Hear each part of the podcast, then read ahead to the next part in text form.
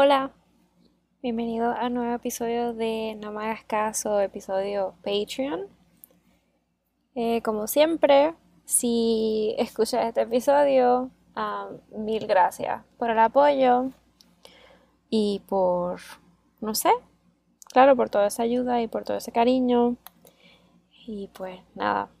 Eh, em, el episodio de hoy eh, va con va con el contenido que hacemos para eh, no me hagas caso entre comillas gratis no em, es el tema sobre em, la el silencio o la represión no todo ese em, todo eso sucedido casi todo eso sucedido eh, tras la posguerra, esa represión eh, franquista, ¿no? Todas esas personas que, bueno, como se dicen, los perdedores de la guerra eh, y sus familiares y etcétera, pues sufrieron. Y hay gente que todavía sigue sufriendo. Entonces, em, quise hacer este episodio porque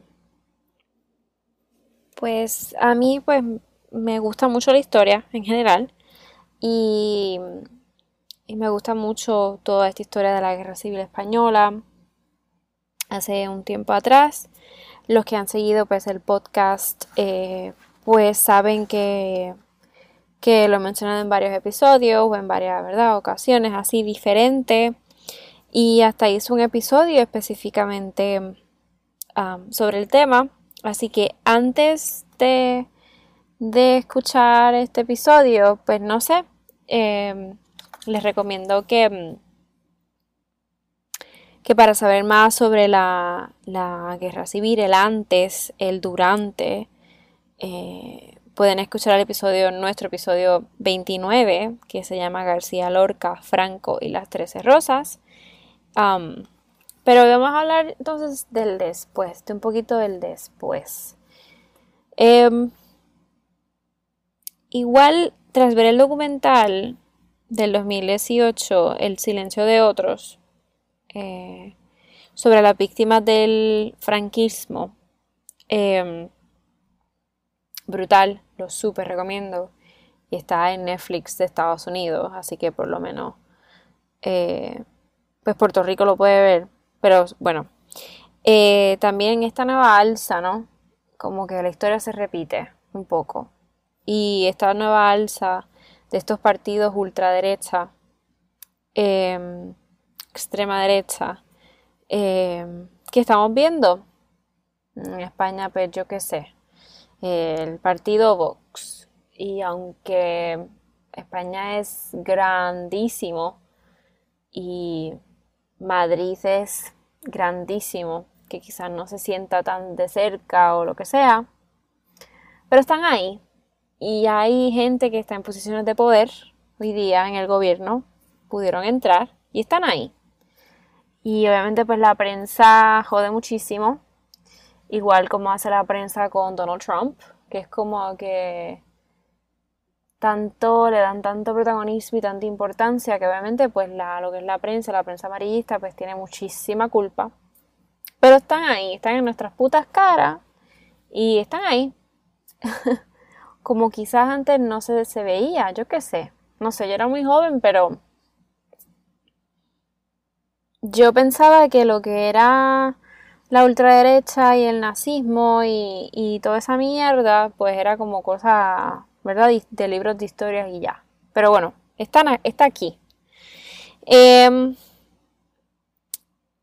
así que, como mencioné el partido Vox, y quiero concentrar en el partido Vox porque este episodio es obviamente sobre la represión franquista, o sea que hace más sentido que me concentre en el partido Vox, por ejemplo, o en este tipo de gente que, que creen estas cosas, que siguen, ¿verdad? Estos ideales, esta política.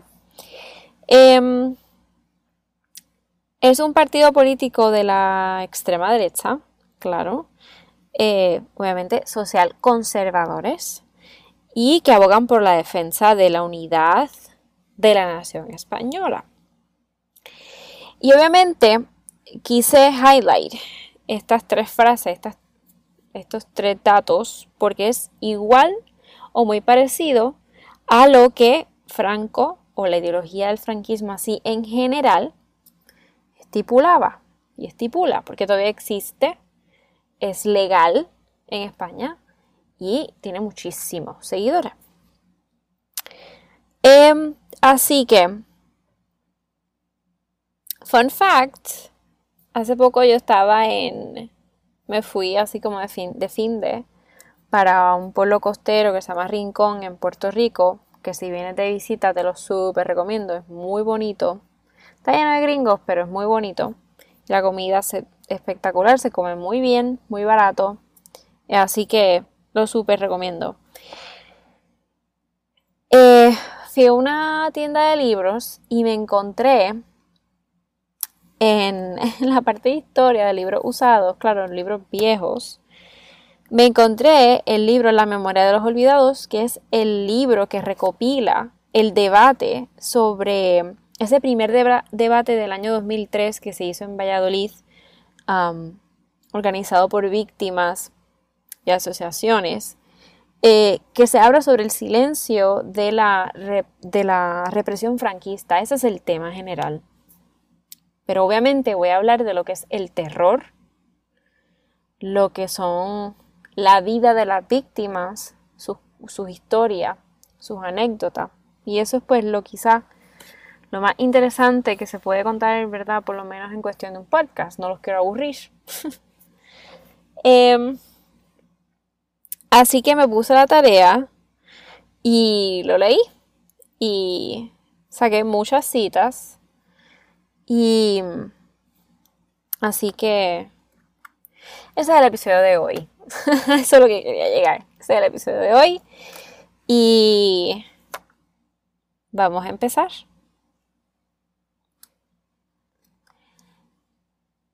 Quería empezar al redactar el episodio. Quise, escogí empezar con un, no quiero decir ensayo, eh, sino con una reflexión más que nada, de la escritora Rosa Regás, que ella tituló El Pozo del Miedo.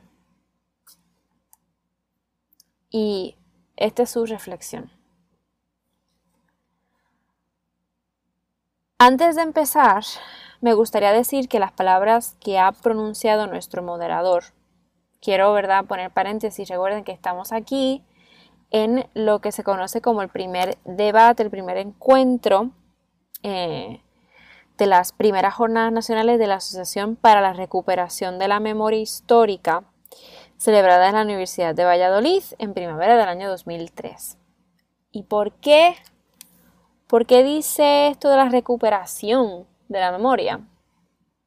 Bueno, porque en España, cuando Franco muere, y voy a entrar en más detalle en eso en, uno, en un ratito, cuando eh, Franco muere, eh, el gobierno establece, el gobierno del PP, por ejemplo, la mayoría en ese momento, establece eh, básicamente como una, una ley del olvido. En otras palabras, es, la, es una cabronada y significa que literalmente hay que olvidar hay que olvidar lo que hizo Franco, lo que sufrieron las víctimas de Franco. Por tal razón, eh, personas, ¿no? Como decir, bueno, franquista, em, eh, decir juicios, ¿no? Em, por lo que ha hecho en la guerra, ¿no? Matado gente, lo que fuese pues todo eso se te perdona. Porque eh, hoy día, y desde ese momento, pues en cualquier tribunal, etcétera, en España es ilegal, ¿no? Básicamente, tú imagínate tú como juez o como tú como abogado presentar, yo que es una demanda eh, para investigar tal cosa, pues eso es ilegal. Yo no lo sabía hasta que, vi, hasta que vi el documental. Así que tampoco quiero sonar aquí como la más, la más intelectual con el tema, pero admito que esto sí, esto, esto lo del olvido era completamente nuevo para mí. Y, eso, eso está bien cabrón. Eh, aunque hay cosas como se cancelaron como decir el día del caudillo, yo qué sé, que es el día de Franco, que se celebra un día de fiesta. Esas cosas desaparecieron. Pero hay otras cosas que yo pienso que pesaron más, ¿no? Y esa ley del olvido se le llama el pacto del olvido. Y es para ellos desearon no realizar una supuesta transición que no, pues no, una supuesta transición fluida, que obviamente para las víctimas no lo es y no lo fue, eh, un movimiento, un cambio a la democracia, ¿no? Ahora somos una democracia, básicamente de la noche a la mañana.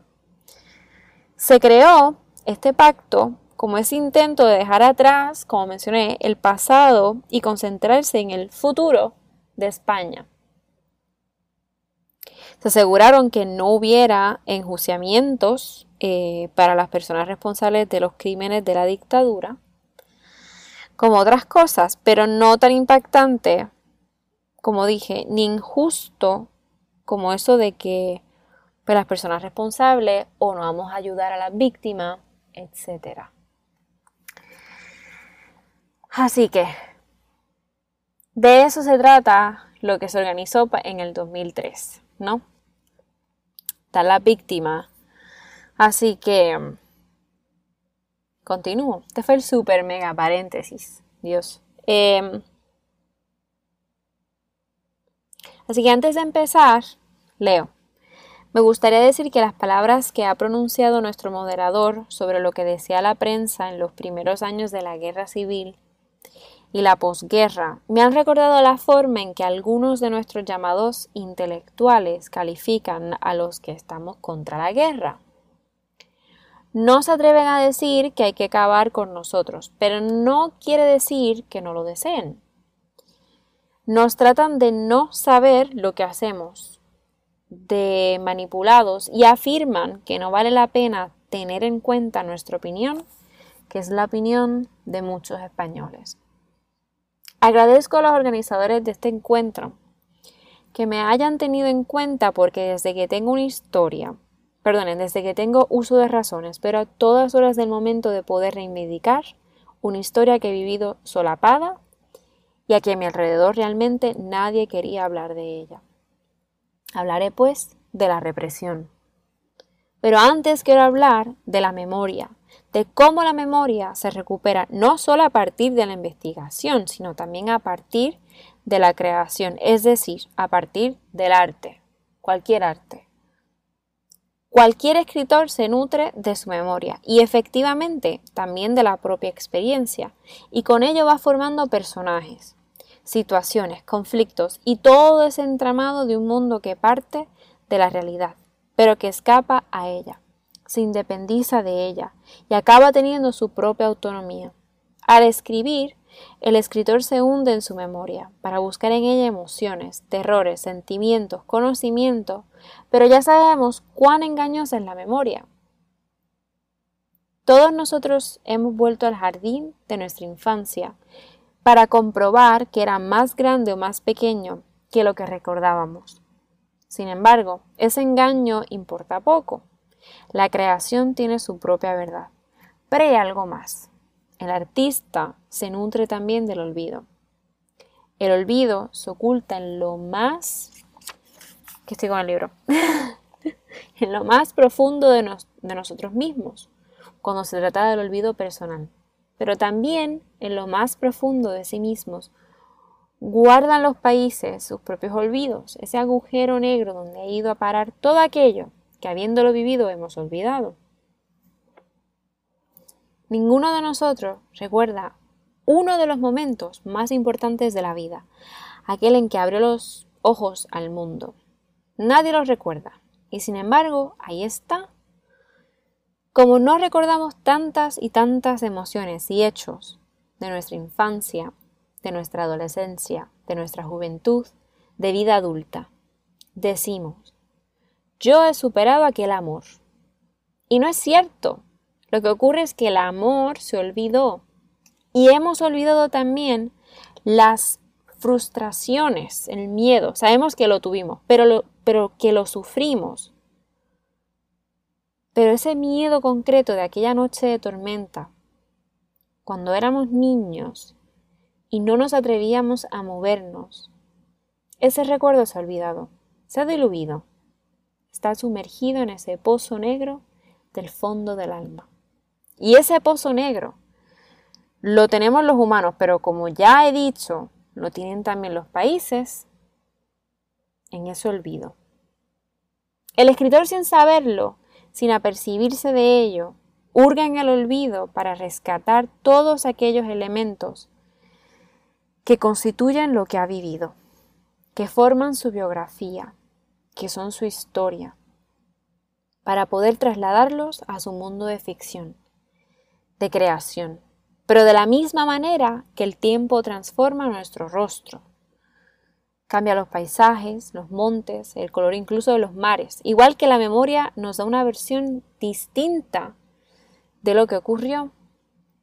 Asimismo también el tiempo cambia el olvido. De tal manera que cuando nos lanzamos al fondo de nuestra alma para buscar en ella lo que nos permita definir un personaje o un argumento o un paisaje, no nos damos cuenta de que estamos rescatando nuestra historia, aunque no nos demos cuenta en ello porque escribimos nuestra propia historia una y otra vez en unos parámetros que ni siquiera nosotros reconocemos. Todo esto lo digo porque todos los que escribimos sobre la memoria histórica sobre lo que ocurrió en aquellos años ominosos de la guerra y la posguerra, los años de nuestra infancia o adolescencia, sobre lo que fue el franquismo, sobre tantas historias que vivimos o que nos contaron de mujeres y hombres que sufrieron y que murieron víctimas de la barbarie. Todo esto pertenece también al mundo de la creación y la creación nos aporta conocimiento de este periodo, de cualquier periodo de nuestra historia. Un conocimiento distinto del conocimiento científico es verdad, pero aún así, eh, conocimiento, un conocimiento tan válido como puede hacerlo el que se nutre de la investigación y que aporta tanto a la memoria histórica como el conocimiento científico. Es el conocimiento poético. Los periodos turbulentos o felices de cualquier país sirven de paisaje a los artistas. Los americanos han escrito mil libros sobre la guerra de Vietnam y han hecho mil películas, cada cual desde su punto de vista, intentando descubrir una nueva parcela de la verdad. Sin ellos no sabríamos prácticamente nada de lo que sucedió, porque los militares escondieron todo cuando tenía que ver con esta terrible historia de guerra, esta historia de derrota. Por lo tanto, la recuperación de la memoria histórica está en manos de todos nosotros, los científicos, los investigadores, pero también los artistas. Y aquí es donde aparece el compromiso. A las personas que escribimos sobre esos años ominosos, que fueron los de la posguerra, por lo menos a mí se me ha dicho en muchas ocasiones, se nos dice que todo esto ya está olvidado, que está superado, y nos echan en cara que no tenemos más intención que volver siempre sobre lo mismo. Así es, aunque a nosotros no nos parece censurable, sino precisamente todo lo contrario. Yo volveré sobre lo mismo, porque quiero desvelar lo que contiene ese agujero negro, una parte del agujero negro de la historia de mi país. Mi país tiene un agujero negro, tremendo, brutal, peligrosísimo. Y entre todos y desde todos los puntos de vista, el artístico, el científico, el ciudadano, tenemos que desvelarlo. El escritor que, sabiendo que su obra no tiene por qué ser comprometida para hacer una buena obra de creación, asume como persona un compromiso, acaba vertiéndolo en su obra. Ya sabemos que los escritores que no son comprometidos también pueden escribir buenas novelas, pero a mí personalmente me gustan más los comprometidos con su tiempo, con la sociedad, con su propia vida y sobre todo con la literatura. Y no se puede estar comprometido con la literatura si uno no está comprometido con la historia que nos ha tocado vivir. Yo no soy historiadora y no puedo hablar desde la historia, pero yo soy una testigo. Yo era una niña muy pequeña cuando estalló la guerra. Soy hija de padres republicanos y abuelos fascistas, y he vivido en el ambiente de los fascistas porque los republicanos no tenían ni siquiera la posibilidad de vivir con sus hijos porque estaban en el exilio. Quiero recordar que la represión que tuvo lugar donde el régimen de Franco no se limitó a las muertes, a las violaciones de los derechos humanos, a las cárceles, sino que afectó a toda la sociedad. Toda la sociedad estaba sometida a represión y vivía en el miedo y en el terror. Nadie hablaba de lo que había ocurrido. Nadie comentaba el pasado ni el presente. Y hay que añadir que todo esto no hubiera sido posible sin el papel preponderante que jugó la Iglesia Católica, que fue tan represor como durante la Inquisición. Infundieron un miedo terrible a los niños, un miedo a ser distinto, a ser malo, pero sobre todo un miedo al infierno.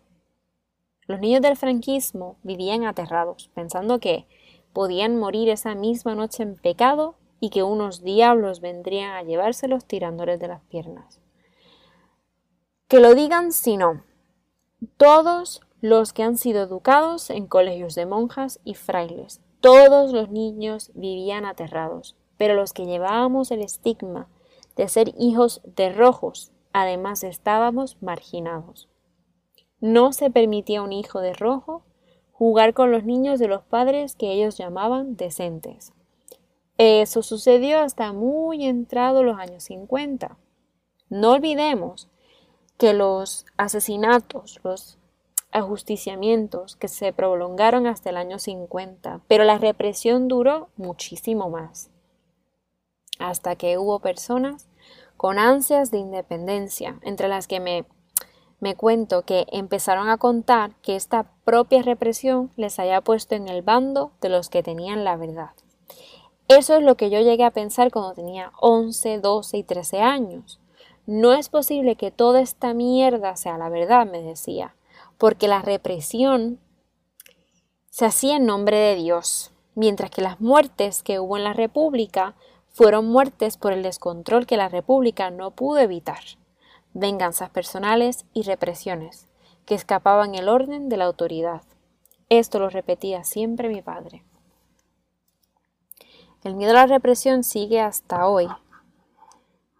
Yo tuve que hacer un esfuerzo para poder decir en una conferencia, el asesino Franco.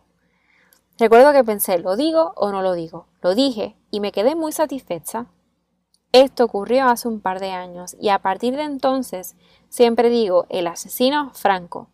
A veces añado el dictador para que quede más claro, pero siempre digo el asesino. El miedo es pegajoso y tarda mucho más en irse que las leyes que lo provocaron.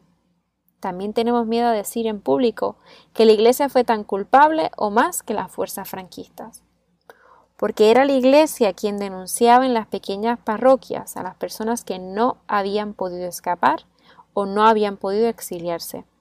Era la iglesia quien acompañaba a los que iban a ser fusilados sin que jamás se oyera por su parte una palabra de protesta. Esto sí, intentaban confesarlos y darles la comunión. Era la iglesia la que utilizaban las instituciones de la infancia, de la educación, del tribunal de menores para reprimir y dominar la conciencia. Yo he estado en el tribunal tutelar de menores, en los correccionales, y he tenido que sufrir las brutales injusticias, las torturas que infringían a los niños y niñas que éramos hijos de padres republicanos. A la vista de todo ello, es fácil comprender que todavía tengamos miedo, de ahí mi satisfacción por estar aquí, oyendo voces de denunciar el franquismo. Cabe decir en este sentido que ni la Iglesia ni la derecha se han retractado de lo que dijeron e hicieron. ni han hecho autocrítica de los innumerables crímenes que cometieron en nombre de Dios. Hemos hecho una transición, es cierto, pero es la transición del franquismo. Lo que estamos viviendo ahora es una transición del franquismo, no una vuelta real a la democracia, olvidando aquellos años y recuperando el camino que nos abrió la República. Tenemos el rey que nos puso Franco. Nadie nos ha preguntado si queríamos este rey. Lo que quiero decir es que nos ha costado mucho a cada uno de nosotros ir saliendo de nuestro propio miedo a las instituciones, a los partidos. Al principio no nos atrevíamos a decir nada. El propio Felipe González dijo que había puesto una barrera al pasado, pero nos encontramos con que ahora tenemos un gobierno franquista. Al principio, tiró hacia el centro para atraer a los inocentes. Yo creo que está aquí hablando del PP, claramente. Cuando los ha tenido, se ha aliado con el gobierno más absolutamente extrema derecha que han tenido en su historia los Estados Unidos de América.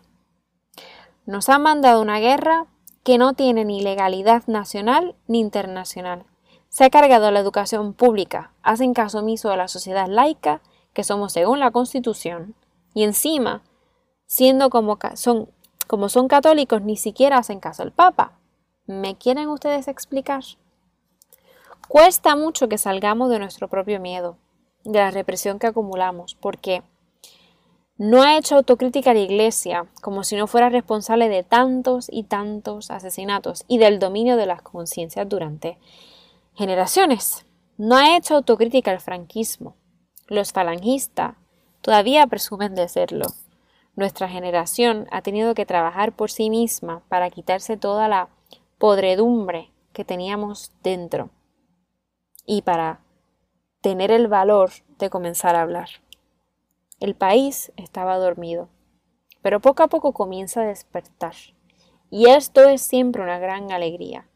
Tardía, pero una gran alegría.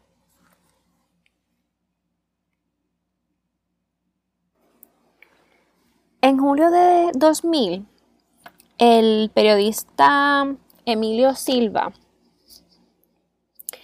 escogió, no, él decidió eh, recuperar los restos de su abuelo, que estaban enterrados en una fosa común junto a otros 12 republicanos en Priaranza del Bierzo. Tres meses después, cuando la Asociación para la Recuperación de la Memoria Histórica inició los trabajos de excavación de esa primera fosa, nadie podía pensar que aquella grieta en el silencio sobre la historia de los republicanos desaparecidos durante la guerra civil llegaría a cambiar la historia de muchísimas familias. En las carreteras por donde pasan los españoles, en los montes que, contemplan, ¿no? Donde se paran, los hermosos paisajes, los llanos, lo verde, lo cremita, lo arena. Está escrita con sangre la tragedia de miles de hombres y mujeres, una tragedia que ha permanecido callada durante demasiado tiempo y sigue callada. A medida de que a medida que los desaparecidos encuentran su sitio en los cementerios, es más necesario que encuentren también ese pedacito, ese espacio pequeñito en la historia, que se haga justicia a su verdad, a su muerte, ¿no? Que se cuente sin miedo lo que se esconde detrás de todas y cada una de las muertes. Por una parte, el terrorismo fascista. Yo aquí quiero ser un poco más neutral que la última vez. Obviamente también está el terrorismo republicano no deja de ser, em, no sé, increíble que todavía hoy resulte llamativo o, sintomático, ¿no? Como consecuencia de todo este silencio, etcétera, que todavía hoy resulte llamativo afirmar que en España sí hubo fascismo, que los paseos, entre comillas, de republicanos o de rojos en la España dominada por el mal llamado bando nacional, y los asesinatos y el régimen de terror implantado en los años posteriores a la guerra civil son el más claro ejemplo de la barbarie fascista que cegó decenas de miles de vidas en la primera etapa de la dictadura de Franco. Durante todo el año 1964, el general Franco y sus partidarios se deleitaron con la sonada conmemoración a lo largo y ancho del país de lo que se conoce como los 25 años de paz, que supuestamente habían seguido a la, a la guerra civil. La celebración se inició con un solemne, soso, Te Deum en la Basílica del Valle de los Caídos, el gran mausoleo construido por esclavos republicanos que Franco había hecho edificar para los muertos del bando nacional. Esa misa no celebraba la paz, sino la victoria. Cada ciudad y cada pueblo de España fueron engalanados con carteles en los que se afirmaba que el esfuerzo bélico de los nacionales había sido una cruzada religiosa para limpiar España de las hordas ateas de la izquierda. O sea, sí, si eres de izquierda, pues no crees en Dios, definitivo. No te jode. Para el caudillo, los vencidos eran la canalla de la conjura judío-masónico comunista. Judío-masónico comunista. Y la guerra civil, la lucha de la patria contra la antipatria, de la unidad nacional contra el separatismo, de la moralidad contra la iniquidad, del espíritu contra el materialismo.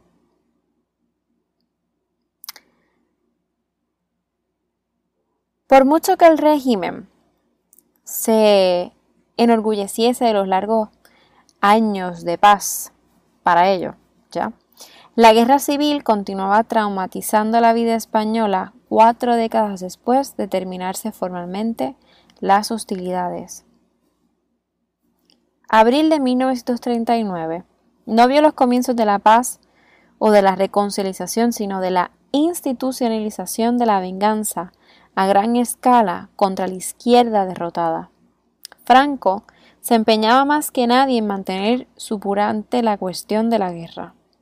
El año 1939, antes llamado tercer año triunfal en el calendario de Franco, pasó a llamarse el año de la victoria. quiero hablar un poquito aquí sobre el calendario de Franco, que esto yo creo que no lo había mencionado. Y es que Franco también cambió la hora y se le conocía como el horario así, como la hora franquista o la hora de Franco, que él imitaba la, hora de Berlín. Claro, Berlín, ¿no? Hace sentido para esa época. Entonces, ¿qué pasa? Que él se quería separar de la hora de Portugal. Y, ¿y qué sucede? Que, que España está una hora adelantada que Portugal. Y, por ejemplo, pero hoy día eso no se ha podido cambiar. Hasta hoy día no se ha podido. ¿Qué pasa? Que por ejemplo tú estás en España y escuchas la radio y hasta hoy día se dice, ah, son las 17, 17 horas, son las 17 horas, eh, hora España, 16, eh, em, claro, 16 horas Islas Canarias. Las Islas Canarias tienen la hora española, la que pues se, la que se supone.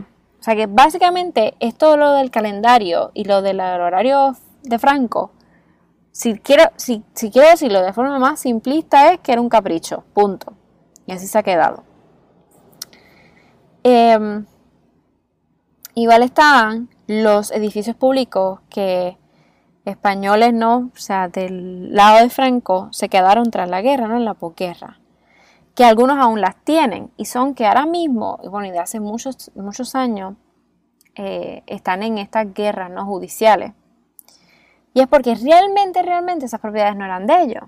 Esas propiedades eran de gente republicana, políticos republicanos, familias, ¿verdad?, de dinero, eh, etcétera, que tenían estas casonas o estas villas y se las quitaban, literalmente como lo escuchan, o sea, se las robaron.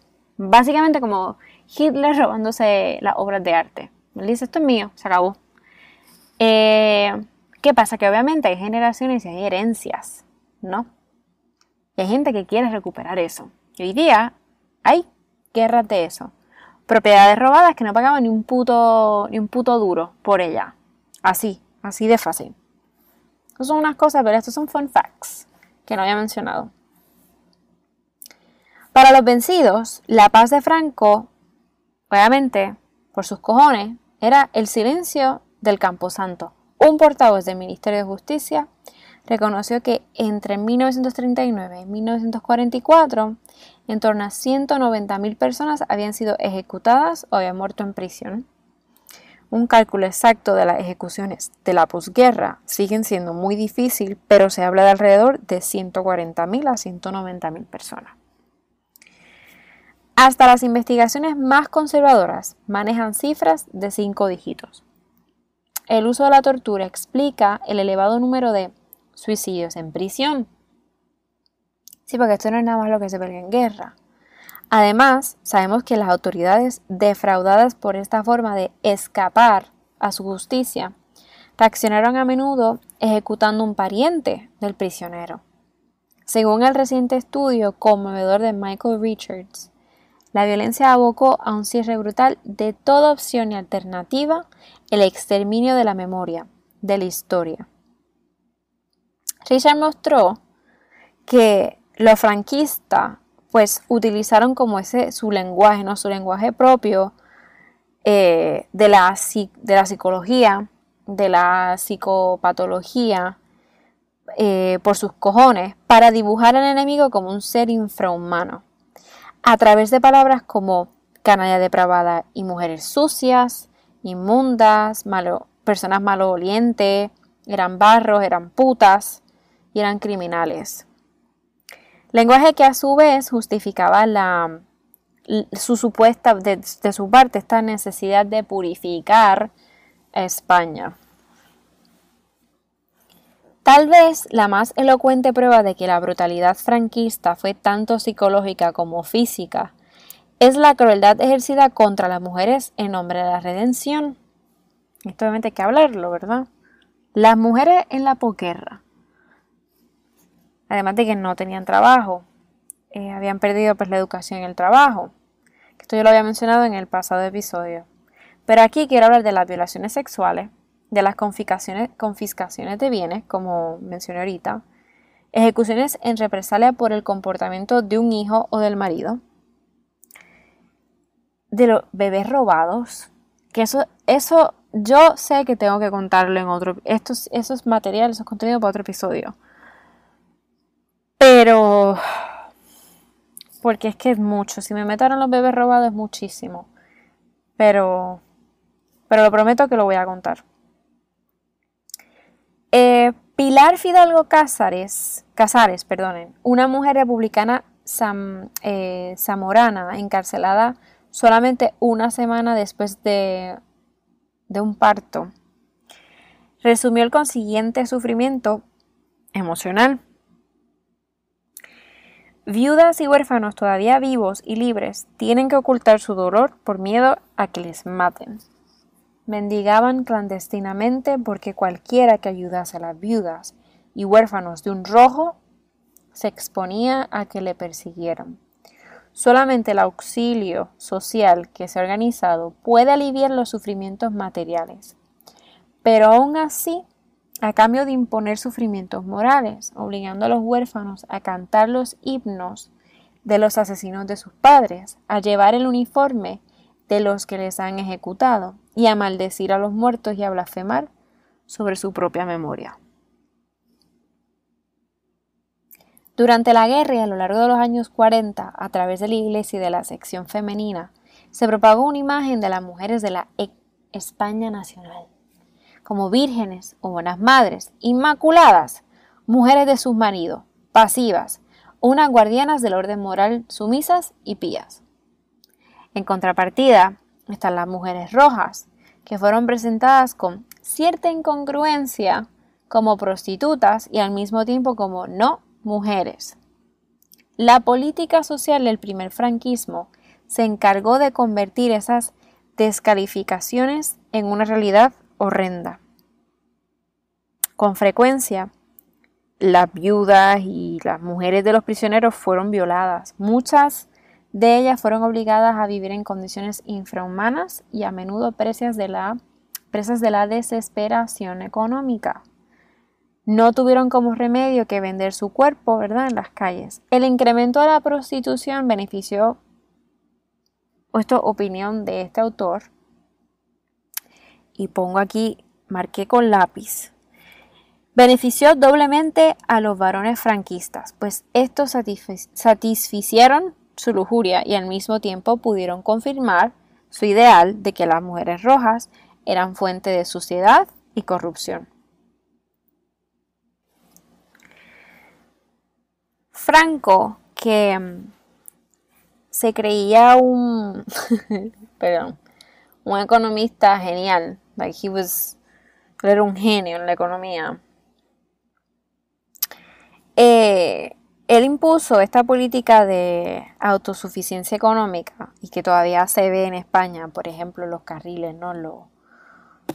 Yo no sé este vocabulario, en verdad. I'm not used to it. Em, ¿Dónde pasan los trenes? um, I'm having, I'm suffering a stroke, parece, perdonen. Eh, donde pasan los trenes, pues es más ancho que el resto de, por ejemplo, de la Unión Europea. Es porque el, todo lo que entraba ¿no? a España era, no podía entrar, sino igual España no podía salir, todo lo que se produciera en España para los españoles, etcétera. Que eso pues, obviamente trae mucha fucking pobreza. Y entonces quiere entrar a esto ahora. Um, so, él él crea esto de autosuficiencia económica o autarquía y él crea este sistema em, obsessively que España, eh, sin reparar en que España carecía de como que toda esa base tecnológica e industrial que hizo posible una política de ese tipo en el Tercer Reich. O sea, España no lo tenía. Pero aún así, eh, el tercer rey pudo mantener, no porque lo tenía, pudo mantener su autarquía gracias, ¿verdad? A su, a su política sangrienta de conquista, right? y que pasó, ¿verdad? En cosa que, que Franco solo pues, pudo aspirar. En España, la autarquía desencadenó, pues, lo que dije, un desastre económico y social. La escasez que acarrió el cierre del país al mundo, ¿no? Provocó la aparición de un mercado negro que aumentó las diferencias entre ricos y pobres, o sea, mucho más. En ese punto, los beneficiarios del llamado extraperlo fueron, como no podía ser de otro modo, los próximos al régimen y los vencidos fueron quienes sufrieron, las consecuencias de esa política económica. El total intervencionismo del Estado en la siembra, cosecha, procesado, venta y distribución del trigo alcanzó tales cotas de corrupción que permitió a los proveedores amasar fortunas que por el procedimiento de provocar situaciones de escasez que disparaban los precios de los alimentos. Para acceder al trabajo y a las cartillas de racionamiento era imprescindible tener documentos de identidad y salvoconductos que a su vez requerían certificados de buen comportamiento expedidos por los representantes locales del falange o por los párrocos. Está bien difícil. Eh, a la par que se incrementaba la sensación de bienestar de los vencedores, los vencidos sufrieron penuria y fueron humillados más allá de lo material. Además, el silencio impuesto y aceptado como condición de supervivencia los condenó al exilio dentro de sus propios pueblos, con sus recuerdos encerrados y encadenados en sus mismos cuerpos. Y como dice la canción, eh, de Luis Pastor, Los hijos de España, vencidos de hambre, heridos de alma, enfermos de miel, muertos de esperanza, de nieve y de frío, llegaban a Francia, corazones rotos, en mudas gargantas, restos del naufragio de la roja España, perdida la paz, perdida la, la calma, perdido los sueños, perdida la patria, perdidos de todos, perdidos de España. La destrucción de los sindicatos y la represión de la clase trabajadora garantizaron salarios de miseria que permitieron espectaculares crecimientos en sus ganancias a los bancos, la industria y las clases terratenientes. Los prisioneros fueron asignados a batallones de trabajo y así redimieron sus condenas mediante tareas muy mal pagadas y en condiciones espantosas que desencadenaron un terrible peaje de mortalidad.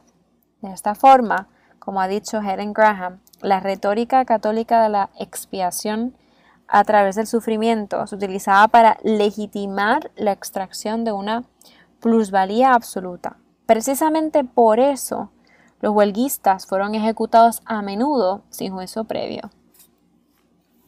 ¿Se imaginan hoy día uno en huelga y que te peguen tres tiros? El mayor símbolo de la explotación de los prisioneros republicanos fue un capricho personal de Franco. La gigantesca basílica y la inmensa cruz del mausoleo del Valle de los Caídos.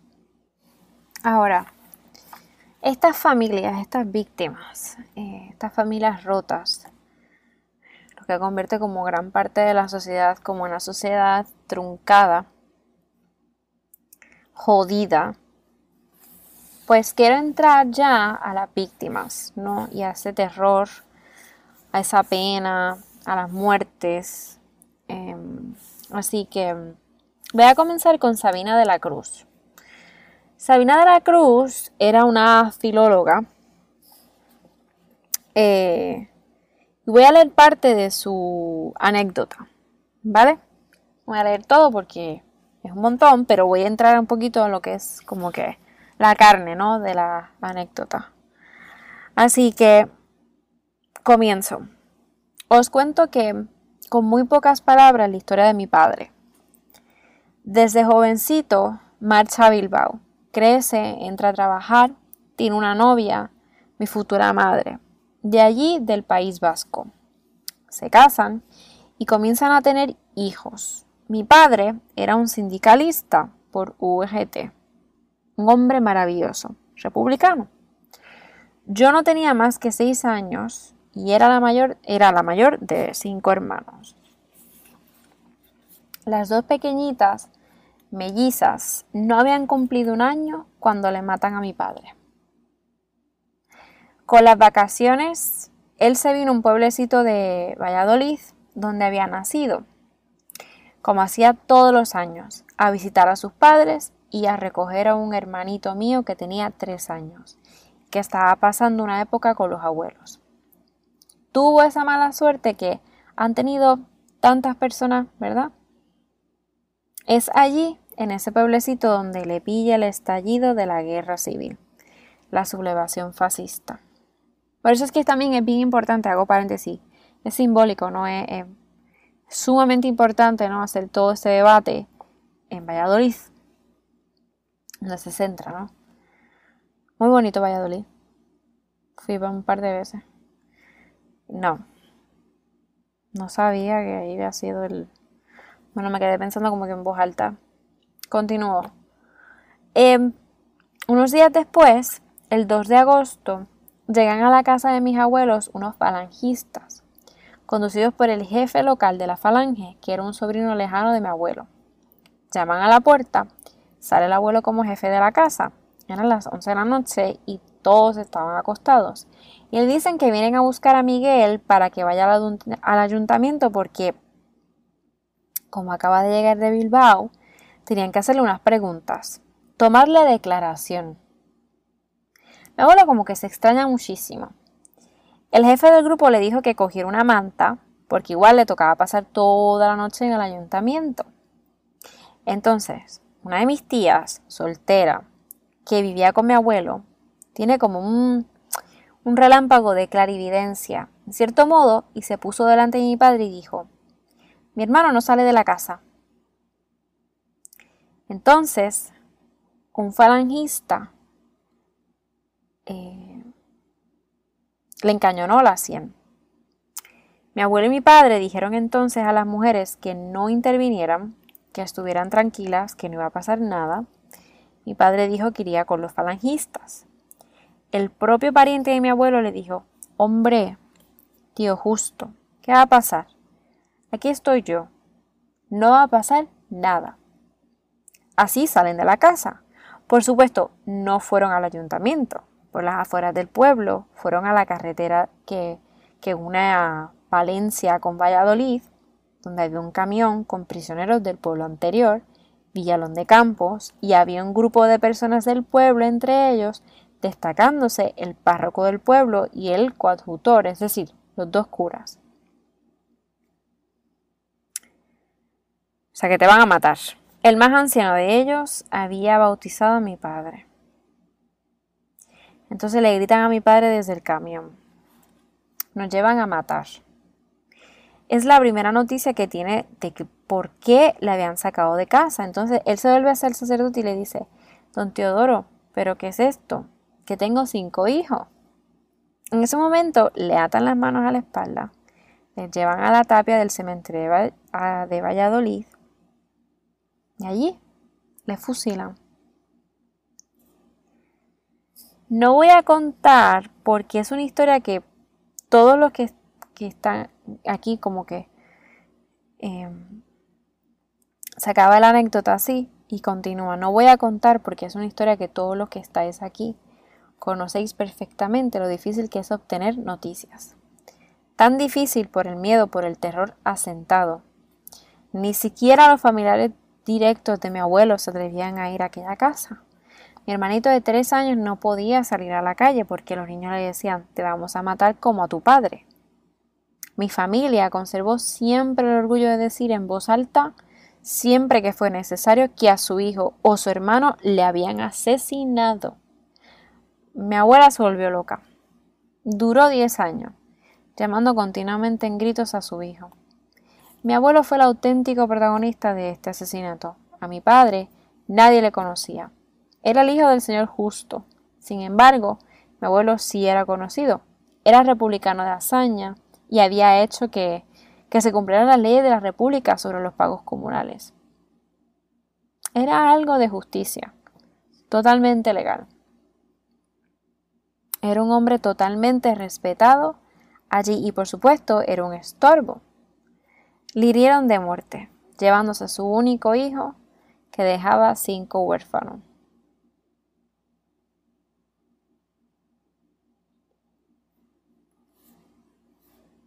Sobre estos hechos, mi madre tuvo el acierto de no constituirse en una viuda llorosa, sino en mujer enamorada. Siempre, cuando alguien cantaba, allí aparecía mi madre para decir, sí, cantas muy bien, pero si hubiera oído a tu padre. Él sí que cantaba bien. Testimonio de Asunción Álvarez, hermana de desaparecido. Dice, conocí la guerra cuando tenía cuatro años, que había guerra en África. Mi hermano tenía 19 más que yo. Se marchó a la guerra y desde entonces odié las guerras y la política. Mi hermano volvió de la guerra y estuve en el extranjero. Tenía 39 años y el otro tenía 20. Todos recordarán, los que tengan la edad mía, una canción argentina que era Silencio en la noche. Una madre tenía cuatro hijos que trabajaban en el taller. Fueron a la guerra todos y la madre quedó con cuatro medallas porque fueron cuatro héroes. mi madre ni medalla le quedó porque fueron humillados todos. Toda la juventud fue a la guerra. Pero no fue guerra, fue sublevación. Mis hermanos se fueron a Asturias a defender a la patria de la sublevación. José y María, para defender a sus hijos, se marcharon a Egipto. Como mis hermanos se fueron a Asturias para defender la patria, y lucharon, perdieron y volvieron a casa. No sabían qué hacer, si presentarse o no en el cuartel, pero como Franco había dicho que a quien no tuviera las manos manchadas de sangre no le pasaría nada, y eso que eran ellos los sublevados. Mis hermanos habían defendido a la patria, el gobierno legítimo. ¿Qué pasó? Se presentarán en el cuartel de la Guardia Civil. Nunca más les hemos visto. Porque luego fuimos mi padre andando y yo en caballo. A la mañana siguiente llegamos al cuartel de Villablino y ya no estaban. Luego nos hemos enterado de lo que haya pasado. Es terrible la guerra. Mis hermanos han muerto. Yo solo pido la paz. Siempre fui muy miedosa y sigo teniendo miedo. Tenía miedo por mis padres. Mi madre murió al año de dolor, mi padre perdió la razón. Y por las noches en casa, como mi madre se había criado con un tío sacerdote, cantaba, recordaréis, el latín con sus hijos, siendo mi padre un hombre de honor y un caballero. Sus hijos tenían sus ideas. Cada uno veía la patria a su manera. Yo tengo hoy miedo por mi hijo, por mis nietos y por todos. Jesús cuando estaba en el huerto orando, preguntó a los judíos, ¿A quién buscáis? A Jesús de Nazaret. Y él dijo, Yo soy. Y le prendieron. Mis hermanos hicieron igual. Les preguntaron y dijeron, Nosotros somos. Y los mataron. Pedro sacó una espada y cortó una oreja a Marco, que era uno de los que iban a buscar a Jesús. Jesús le dijo a San Pedro, no lo hagas, porque quien a hierro mata, a hierro muere. Yo me crié en esta misma fe y pienso igual. Dios no es el Dios de la política ni el de los filósofos, es Dios y el que nos va a juzgar. Y ahí estoy cerca, porque como dijo Machado, está al, partir la nave que nunca he de, de tornar. Y yo, que voy a cumplir 88 años, quiero decir esto en memoria de todos los caídos, de todas las madres que lloran, de todas las abuelas que se pusieron locas, Gracias a todos por poder recogernos a todos y sacar a los muertos de las cunetas de donde están para enterrarlos, porque las cunetas son para los perros y ellos eran personas. Eran hombres de honor, tal vez equivocados en su política, quizás sí, quizás no, pero que defendían el gobierno legítimo en contra de los falangistas, que eran los sublevados.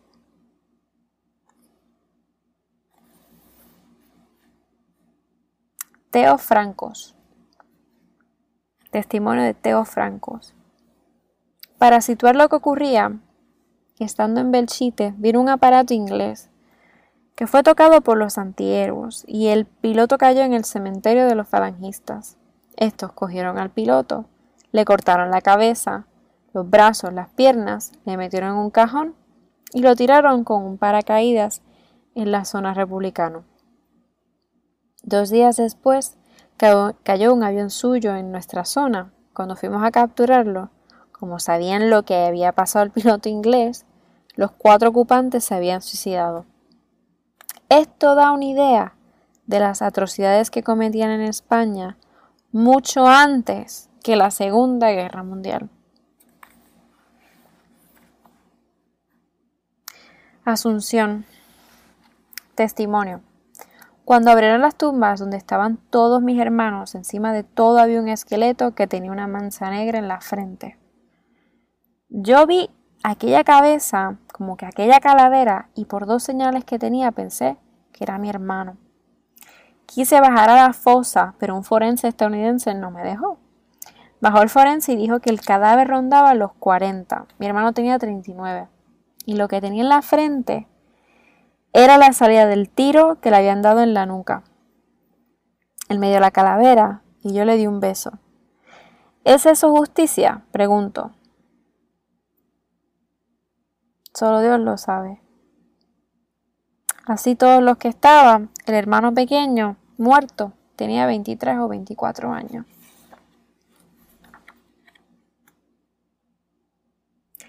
Por lo que he oído a unos y a otros, a mi hermano mayor le obligaron a decir antes de morir, viva Franco, pero no lo dijo. El pequeño, por otro lado, lloró y llamaba a su madre. Vuelvo a repetir que no quiero que nadie tenga el dolor de ver a su padre muerto. No a la guerra.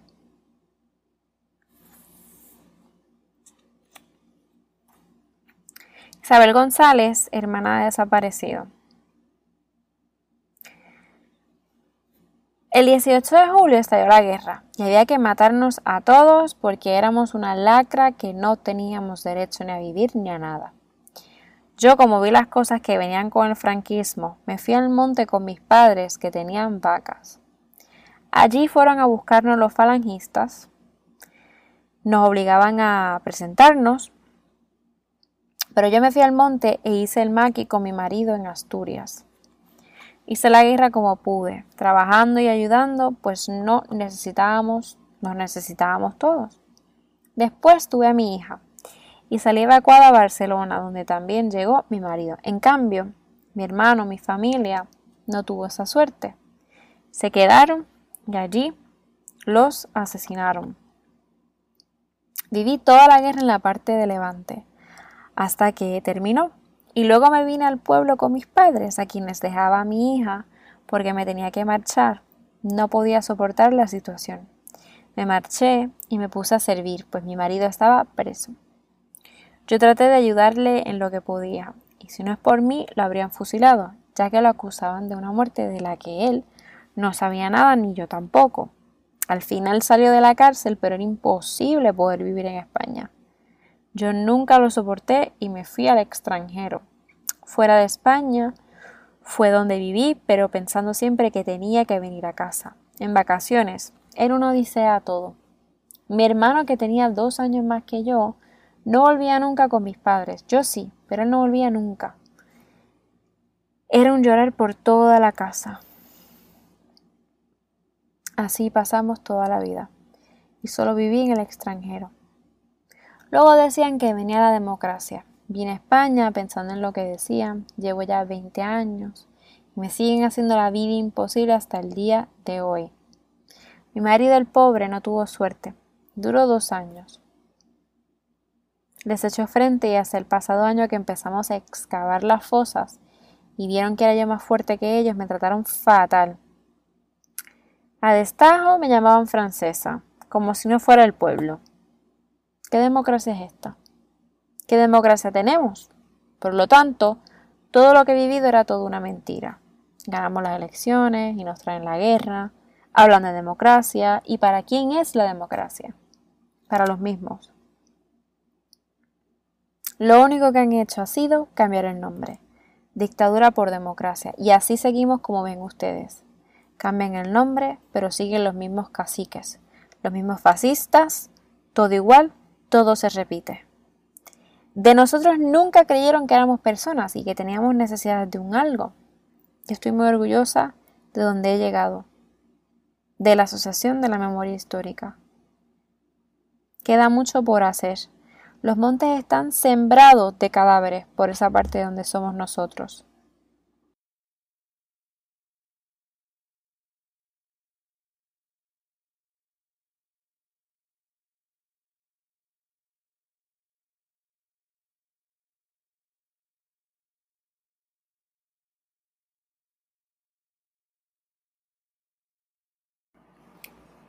Teresa Forjas, hija de un fusilado.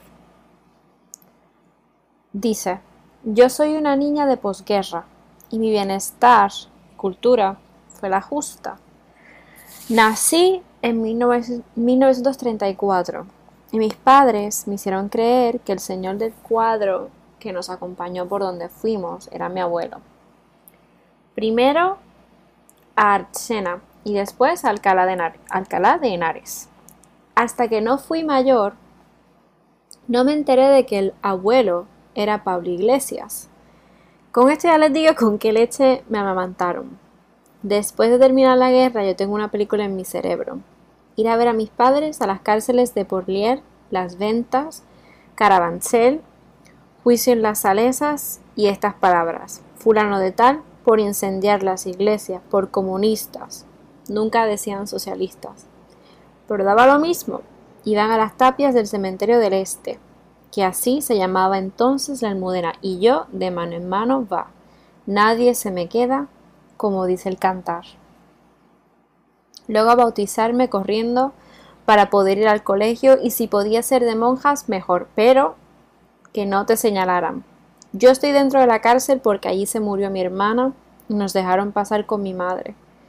Decía que éramos sus hijas y nos dejaban pasear por la cárcel. Las pobres mujeres tiradas en colchones por el suelo nos daban cachitos de chocolate. Una pelota hecha de lana, un vestidito de una muñeca, todas nos regalaban algo. También estuve en las salesas el día que juzgaron a mi padre que, subiendo unas escaleras, les decía a mis tías que quería naranjas. Mi madre comía las naranjas a bocados como yo. Mi padre y mi madre se llevaron un año, pero aún hubo más en mi familia. Mi tío Alberto era hermano de mi padre, le sacaron de poner el 24 de julio de 1939 con 38 años, fue de los primeros. A mi padre el 17 de diciembre de 1939 de Carabanchel tenía 40 años. Cuando íbamos a verle nos decía, hijas, no os importe decir al mundo que me están matando a palos. Nos lo decía gritando por el patio y entonces le retiraban y no nos dejaban comunicar con él y ya ni le veíamos. No sabíamos si se le llegaba el paquete que le llevábamos. En este medio tiempo se murió mi hermana, de 18 meses. Había nacido en Alcalá y mi abuela dijo, hija, ¿en qué mala época has nacido si vives lo que te tocará ver? Mi madre se la llevó con ella a la cárcel, donde murió. Ese día pasamos mi hermano y yo a la cárcel, donde todas estaban tiradas en el suelo. Una pena. El 28 de diciembre mis tías tuvieron una audiencia con Serrano Suñer, nos dijo que nos fuéramos tranquilas a casa, que todo estaba solucionado y allí encontramos la carta de despedida de mi madre. La fusilaron el Día de los Inocentes con 37 años. Quisiera leer la carta, pero no sé si voy a tener fuerzas para leerla. Las ventas, 28 de diciembre.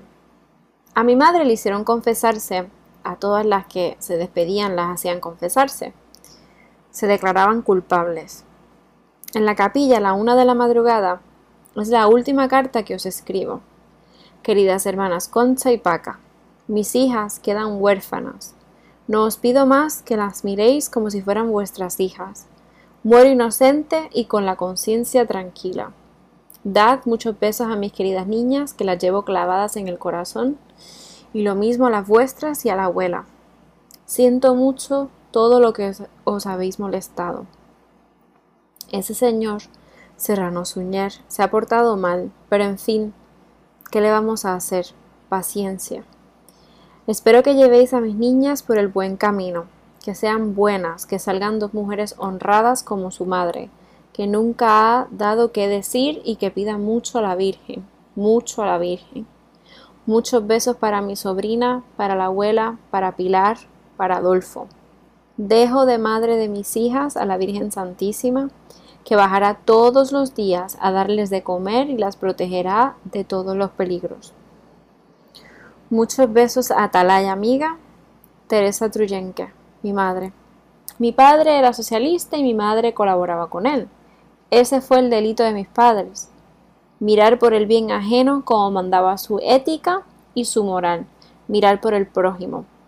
Nunca he ido a hablar mal de mi padre. Nunca digo que soy hija de un Forjas. Dicen que era muy buena persona y buen amigo. Eso dicen de mi padre.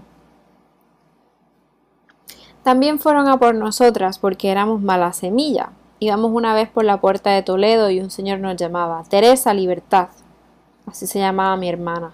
nosotras corriendo por miedo nos escondimos. Luego supimos que era un tío mío que salía de la cárcel, pero el miedo, el miedo. En casa vivíamos en una continua mentira. Primero nos decían, no digas a nadie lo que ha pasado, y luego que no había pasado nada. Yo preguntaba, ¿dónde digo que está mi padre? Y me decían, di que en Valencia. Hasta los ocho años no me bauticé. Tuve que irme a una parroquia donde el párroco no nos conociera, pues incluso a mi tía la, la amenazaban diciéndola que, que se callara, porque sabían de qué habían muerto sus hermanos.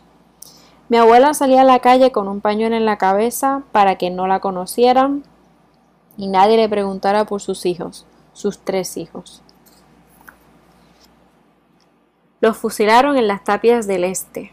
Nos llamaron para darnos los papeles de la tumba de cada uno. Con 16 años fuimos a sacar los cadáveres.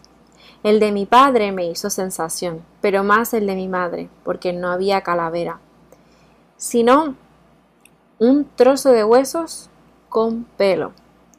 Mi madre no murió del tiro, sino que la machacaron la cabeza a culatazos. Yo lo siento mucho en el alma, pero ni olvido ni perdono. No voy a tomarme la justicia por mi mano. Ellos que son tan creyentes, que entran bajo palio, que son hijos de Dios, que hagan lo que quieran, pero yo no los perdono ni les olvido. Esta es mi historia, muy triste, lo hemos pasado bastante mal y gracias a mis tías, porque si no, estaríamos internas en un colegio, en una inclusa o ahijadas por nuestro mismo enemigo. Yo me crié con una tía que no tenía hijos y me llamaban la mimosa. Mi hermana se fue con otra tía que tenía hijos. Yo luego he tenido marido y cinco hijos y es lo mejor que me ha pasado en la vida.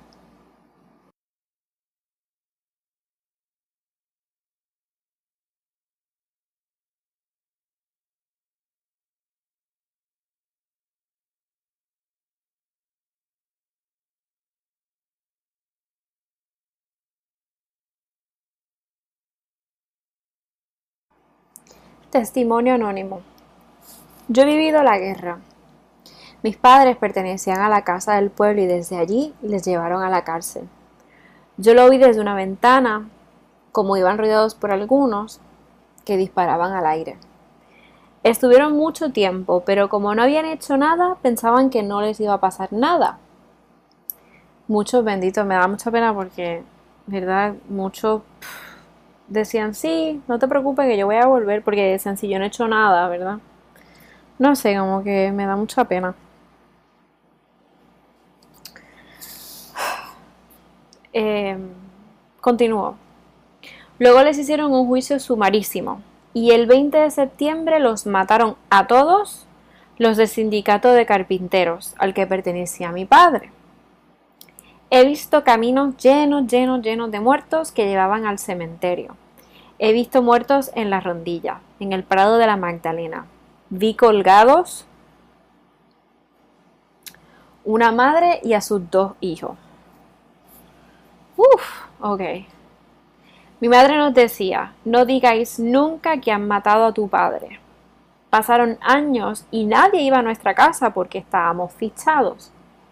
A los hijos de los fusilados, de los asesinados, nos hicieron un comedor al que fue una vez la mujer de Onésimo Redondo con un sacerdote, el cual dijo, esto es lo que había que quitar, esto es lo que había que matar porque son las raíces. Wow, what the fuck, man. Yeah. Como dicen, puedes matar a la gente, pero no puedes matar al ideal, tú sabes. Testimonio de Rosa Regas. Eh, Rosa Regas, que con ella fue que comencé el, episodio, dice, eh, quiero hacer un llamamiento a que no hubiera tanto desánimo.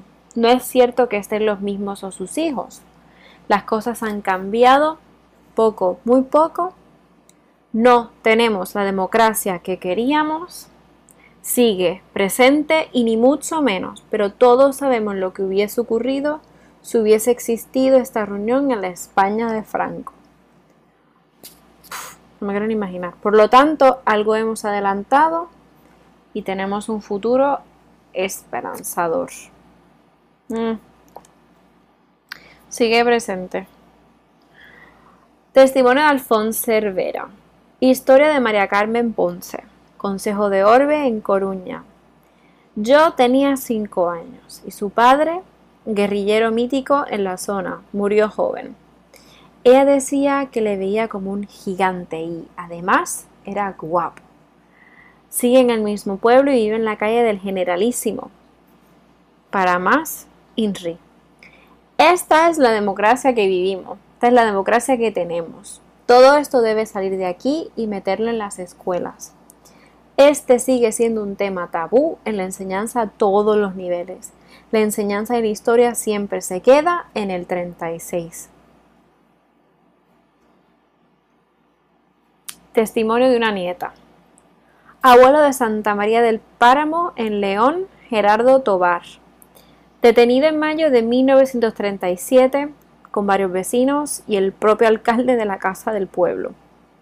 Consejo de guerra sumarísimo con otras 26 personas, acusado de delito de inducción a la rebelión. Mi abuelo salió el 18 de julio del 36 con dos compañeros de la Casa del Pueblo, sin armas, como consta en el expediente, para defender a la República. Legítimamente establecida y a los seis o siete meses les denuncian y son conducidos a la cárcel en el campo de concentración del hoy parador de San Marcos de León. En diciembre condenan a muerte a la mayoría y fusilan inmediatamente a cinco o seis. Mi abuelo termina en la cárcel del Celanova en Orense, muriendo el 14 de abril de 1941 de tuberculosis pulmonar, solo con un recluso médico. Fue enterrado en una fosa común y exhumado hace más de 20 años y sus restos están en el osario del cementerio. Lo importante es el orgullo de haber tenido como abuelo y como padre un defensor de la libertad y de la democracia. Sabemos que mi abuela luchó por su marido, incluso fue a hablar con el general Yagüe, que actually el general Yagüe, yo, yo juro que yo lo he mencionado, eh, o lo mencioné, perdón, en, el primer episodio que hablé sobre todo esto, creo que es el episodio 26 de No me hagas caso. Continuó, pero la amenazaron con hacerle a ella lo mismo y tuvo que callarse. Incluso por miedo rompió toda la, correspondencia que tenía de su marido. O sea, qué pena. O sea, no... Testimonio anónimo. No soy creyente, aunque respeto a los demás. Pero creo que la Iglesia, por su connivencia con el poder, debe pedir perdón por lo que hizo. Testimonio de una nieta. Nieta de asesinado que pertenece a la Asociación de la Memoria Histórica de Mérida Yagüe asesinó en las tapias del cementerio de 4.000 a 4.500 personas. Nosotros intentamos recoger los nombres de todos los asesinados por el fascismo. En Mérida, un convento de la iglesia se utilizó como centro de hacinamiento y como cárcel.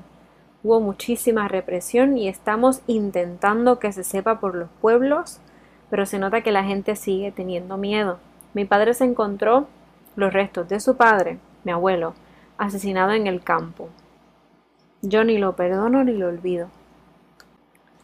Y ahora, ¿dónde están? ¿No? ¿Dónde están los españoles? ¿Dónde están todas estas víctimas? Pues hay muchísimas, hay muchísimas más que siguen, de los que, ¿verdad?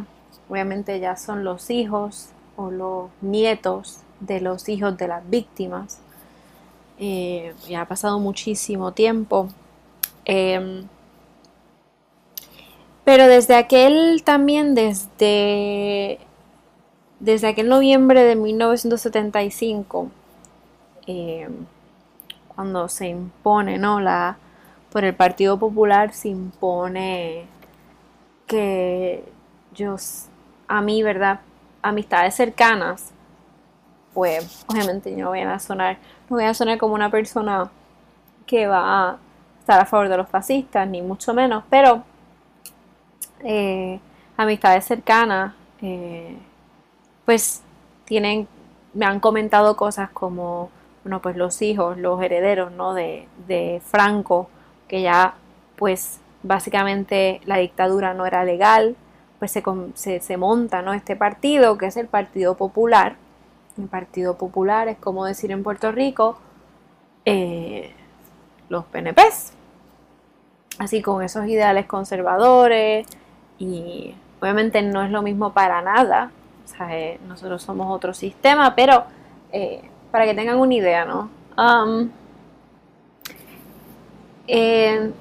Esa era una cosa que, pues, verdad, me comentaban, o cuando así yo preguntaba un poco, no sé, cuando luego también, ¿qué sucede cuando se impone esta, esta ley, no? Esta del olvido, y para hacer una supuesta transición, pero, pero han habido dos, han habido tres, y en España, pues, ¿cuánto, verdad? ¿Cuánto llevan ya hasta para poder alcanzar esa, ese ideal, ¿no? Esa utopía maravillosa de, que se reconozca que esto sucedió, ¿no?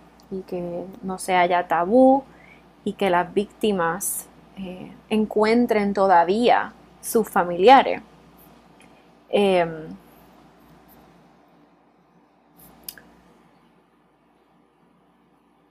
ya por lo menos yo pienso, ¿no?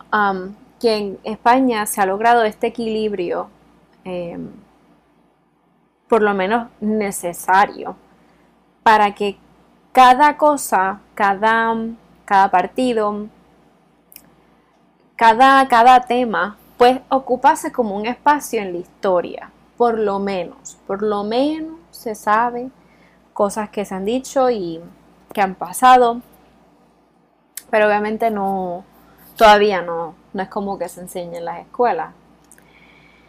Em, o por encima. Em, y, ha pasado, y, ha, pasado mucho, han mejorado mucho, porque por lo menos ahora se puede recuperar la historia. Lo que pasa es que falta mucho por recorrer, porque aún en España es ilegal, ¿no? Que, que una persona pase por un juicio por delitos en guerra o lo que sea. Y ya hoy día quedarán vivos. You know, like, eh. em, y por eso es que está lo de la, creo que se, se, conoce como la ley universal por delitos universales, una cosa así, que es que pues pueden sí ser juzgados por otro país. Pero no voy a entrar en eso porque es muchísima cosa. Pero... No sé. Y pienso que quiero llegar al principio del episodio, que es como que hemos retrocedido también, como que la historia um, se está repitiendo, como que... I mean, I don't know. Maybe, obviamente es ignorancia mía, obviamente eh, siempre ha existido la derecha y siempre ha existido la izquierda, la república, eh, em, los rojos o, el, los fascistas o siempre ha existido. Lo que pasa es que yo creo que, ¿verdad? Yo no sé si la gente de mi generación igual venimos de una de una crianza igual o igual también que soy de Puerto Rico y también estoy criado con un sistema americanizado donde donde para mí siempre se me, siempre se me ha enseñado y generaciones y generaciones de mi familia.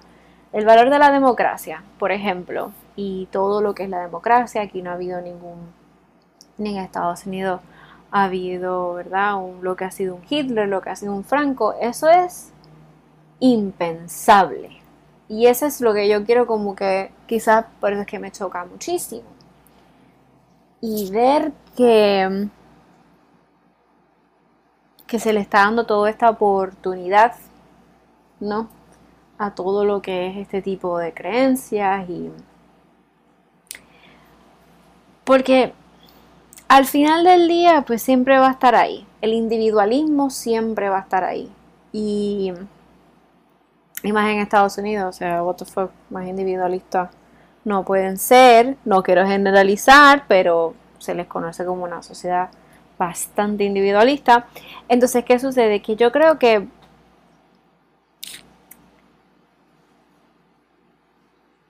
que, que está bien tener tus creencias, pero es, es la consecuencia. Em, la consecuencia siempre de eso.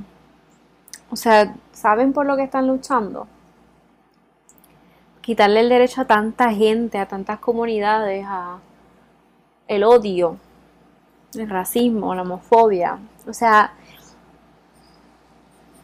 obviamente está lo, del que siempre lo usan a su fucking favor, lo de la derecho a la expresión, ¿no? Está fenomenal, está fenomenal. Hasta que le hace daño a alguien, ¿no? No sé, no sé, creo que me estoy dando un viaje aquí bastante simplista, pero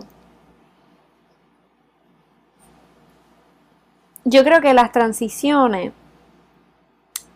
no se trata de tiempo y se trata de educación y se trata de de, de no olvidar, ¿no? pero yo creo que, que estamos a medias todavía. En el año 2020 estamos a medias. Y no es suficiente, claro. Y no sé, yo creo que yo me moriré obviamente y no, siempre se quedará como a medias. Eh, mucho en el medio. Pero por lo menos hay, que tener como un consenso de que, de que ha habido como una madurez en lo, en lo intelectual, en las narrativas, en España por lo menos.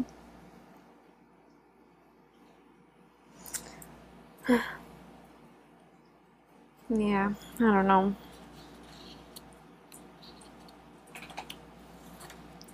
Como dicen, no, es bien difícil que obviamente la historia la cuentan los ganadores, ¿no?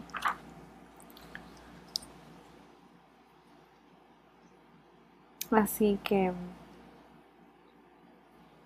no sé, al cabo de todo, em,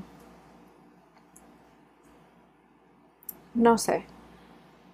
Eh, bueno, era como para cerrar el episodio, me fui un viaje aquí Igual yo no soy española, yo no he querido ofender a nadie aquí porque sé que recibo comentarios, ¿verdad? Eh, yo creo que es bastante transgresorio, ¿no? Transgresor que una extranjera eh, esté hablando de esto para los españoles, ¿verdad? Que son un poco de la derecha o los fascistas que me dejan comentarios. Uh, lo digo. Entonces, mm, de nuevo, esto yo lo cuento porque es como mi lectura de domingo. Uh, su buena descripción para este episodio. Mi lectura de domingo. Y no soy española, no soy de esos jóvenes que vivieron, ¿verdad? En primera persona esa transición, todo ese estigma, todas esas memorias. Eh, he tenido la dicha, ¿verdad? Que me, ¿verdad? No sé, que he conocido gente en primera persona que ha sufrido estas cosas han estado en posiciones bien incómodas eh, por lo que ha sido la represión franquista. Y desde esos temas pues me interesó muchísimo. Regresé a Puerto Rico y he seguido pues leyendo porque me gusta el tema. No he querido ofender a nadie. Eh, obviamente yo no me, yo no soy de esas personas que, como decía mi mamá, eh, de política no se habla. Yo creo que es muy importante de que política, ¿verdad? De que se hable de política. No una mesa de comedor, pero que se hable de política y que se ponga ahí. Y si yo no estoy de acuerdo con algo, pues yo lo voy a decir. Obviamente, más obvio no puede ser que estoy en contra de todo lo que es Franco y todo lo que representó y lo que sigue representando hoy día. Pienso que es una barbaridad que todavía en España sea legal eh, que sea bastante, ¿verdad? Que sea legal, que sea bastante visto, eh, bastante supuestamente normal, que para mí no lo es, pero bastante normal que los seguidores de Franco quieran otra vez en una España de Franco y que quieran regresar a esas políticas y hagan caminatas y, se paren en una puta esquina y, y, puedan seguir cantando el puto himno de Franco. Yo creo que eso es bastante mm, en comparación a España, en comparación a otros países de Europa que han vivido, ¿no? Lo que ha sido una dictadura, en Alemania tú mencionas Hitler en una puta esquina, te arrestan. Y esa es la rabia de muchas víctimas. Y esa es la rabia de, de, mucho, la generación que todavía quiere que esto se hable. Y, y esa es la rabia que se presenta en mucha literatura. Así que nada, yo me digo esto porque porque sé que me pueden mandar comentarios. Y, y nada. Así que, porque este es mi fucking podcast. Anyway, eh, voy a. voy a, a, cerrar esto ya. Nada, como siempre, eh, muchísimas gracias por escuchar Patreon. Y. Y eso. Eh, Así que, gracias chicos.